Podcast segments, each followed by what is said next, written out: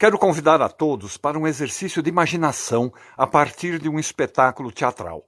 Imagine que você está na poltrona de um teatro esperando o início da peça. Toca o terceiro sinal, os atores entram, vasculham a plateia com seus olhares investigativos.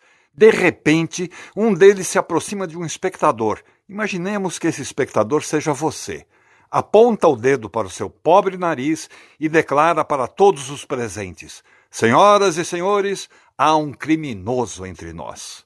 Todo mundo olha para você, claro, que provavelmente estará encolhido no assento, com um sorrisinho amarelo estampado na cara, mas a coisa parece séria. Você percebe que o cenário, que poderia ser um escritório qualquer, se transforma num tribunal e você é o acusado. Acusado de que crime?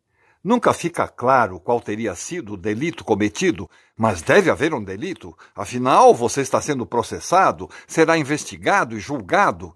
Advogados, juízes, escrivãos estão todos ali para isso. A situação é absurda? Sim, é. Mas e daí? Vivemos num mundo absurdo, onde as instituições tomam deliberações e praticam atos absurdos, onde a sociedade a todo momento se comporta de maneira absurda. Então, não há por que nos admirarmos se a justiça também agir da mesma forma. O julgamento começa. O promotor faz acusações um tanto vagas, mas que são tidas como extremamente comprometedoras. O advogado que tem que defender você encontra dificuldade em rebater acusações, até porque elas são mesmo de difícil defesa, de tão contraditórias e vagas. Há na corte uma vontade explícita de incriminar o acusado. Criam-se provas, aparecem testemunhas, cujos depoimentos nada confiáveis são tidos como fatos irrefutáveis. Colhem-se evidências, por mais frágeis que sejam. Até os outros espectadores da peça, que porventura tenham tomado um cafezinho ou trocado algumas palavras com você, são utilizados como fortes indícios de algum tipo de conluio.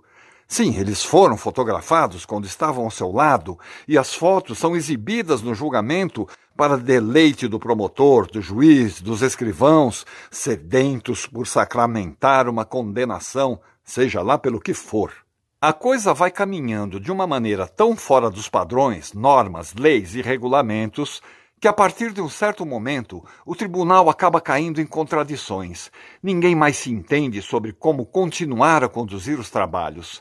Acontece um nó na instituição. A justiça se enrosca. Qual é a única saída? Ora, chamar o autor do texto, para que ele dê um jeito de terminar aquilo tudo. Conseguirá o pobre dramaturgo desatar o emaranhado que ele mesmo criou quando escreveu a peça? Esse é um breve resumo de um texto teatral, ao mesmo tempo divertido e inquietante, de um autor romeno chamado Matei Wisniewski. Já tivemos algumas montagens dessa peça no Brasil, pena que sem a repercussão que a obra merece. Chama-se O Espectador Condenado à Morte, uma comédia de humor negro que mostra que qualquer um de nós está sujeito a qualquer momento a acusações, julgamentos e condenações absurdas, das quais não sabemos nem sequer como nos defendermos. Os interesses institucionais prevalecem acima das leis. O jogo político é um xadrez perverso, onde os reis, as torres, os cavalos disputam o poder a qualquer custo. E o cidadão comum, esse é um joguete nas mãos daqueles que detêm algum tipo de poder. Por exemplo, o poder de justiçar alguém pelas redes sociais, em nome de alguma ideia ou de algum partidarismo ou simplesmente de um interesse pessoal.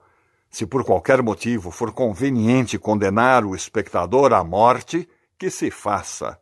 Mais uma mostra de que o chamado teatro do absurdo é, na verdade, um retrato estranho, controverso, muitas vezes risível, de uma realidade que está aí, na nossa frente. O Espectador Condenado à Morte, de Matei Wisniewski. Você pode comprar o livro pela internet. É uma leitura cativante, um texto que dá o que pensar.